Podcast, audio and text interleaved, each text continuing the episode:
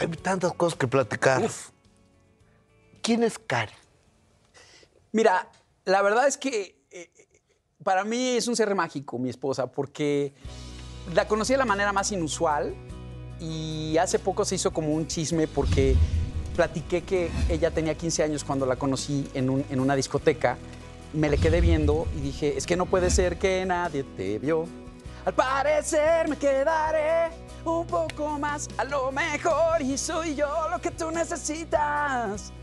Porque esa canción habla de cómo la conocí. Claro. Sin embargo, no es que ahí en ese momento empecé a andar con ella, ni me la ligué, ni nada. Eh, yo conocí a Ingrid Coronado, su hermana, que después estuvo en el grupo Garibaldi, y después supe que era su hermana, ¿sabes? Y cuando yo empiezo a salir con Karen, ella tenía como 18 años.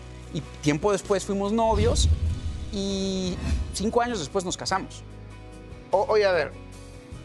Vamos a ponerlo. Ah, y por cierto, Ajá. cuando le enseñé la canción Sexo, Pudor y Lágrimas a Karen, regresó conmigo, nos casamos y tenemos dos hijos o sea, preciosos. Karen es toda la de, de esta historia. Y le he compuesto muchas canciones, Gustavo. O- oye, a ver, es el amor de tu vida, el gran amor de tu vida. Sin duda. Sin duda, este, ha estado en las buenas y en las malas y, y con ella he aprendido que, que el amor no se demuestra con chocolates y flores, sino eh, hemos pasado momentos duros, ella estuvo muy enferma en el hospital y, y yo la cuidaba y la bañaba, dejé de hacer música, dejé de dar conciertos por estarla cuidando y eso no se le olvida a ella. Y después yo también estuve delicado de salud y ella me cuidaba ¿Ya y siempre... Sí, sí, sí, sí. Pero te digo que me operaron de la hernia yatal y todo esto. Este... Pero no sé, creo que hemos sido... Ella ha sido muy importante porque es una persona muy centrada. Y tengo suerte de habérmela encontrado porque no por nada tengo 23 años de casado. Ella me ha aguantado mi- el ritmo de mi trabajo y ha sido una gran aliada, pero hay mucho respeto. Hay, hay barreras que nunca cruzamos, jamás nos insultamos, siempre hay una admiración, un respeto entre nosotros. Oye, y fruto de esta unión con Karen está Natalia y, Y Matías. Matías. Sí, unos Que, deben de ser mágicos. la luz de tus ojos. Cañón, muy cañón.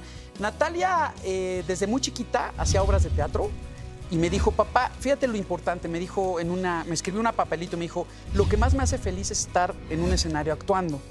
No me dijo tener fans o ser famosa o ser trendy, o- o, ¿sabes? O ser influencer. No, me dijo, me gusta actuar. La llevé a la Casa Azul de Pigmenio, la, la escuela de, de actuación Es una gran escuela de actuación. la, ve, la hija de Pigmenio la ve, le hace una prueba y en ese momento llega Pitipol Ibarra, hermano de Pigmenio, y, le dice a, a mi hija, te quiero para una serie ahorita mismo. La mete a una serie que se llamaba Mita y Mita.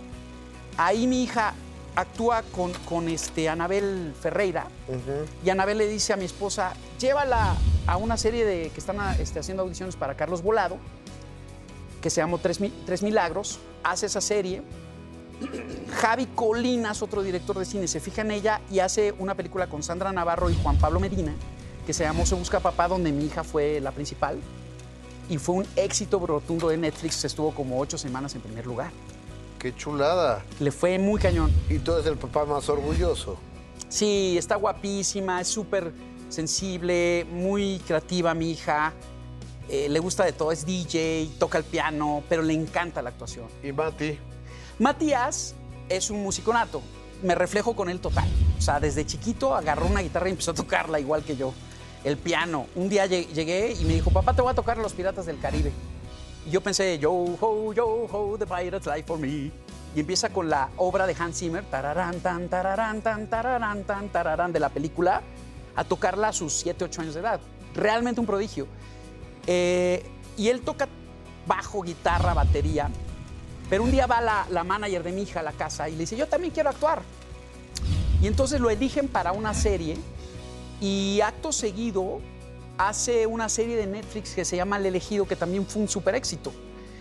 Y ahorita está eh, por estrenarse una película que se va a llamar Líneas de Falla, donde él es el personaje principal en la película. Es, un niño judío y todos los problemas sociales que tiene al nacer en México siendo de religión judía.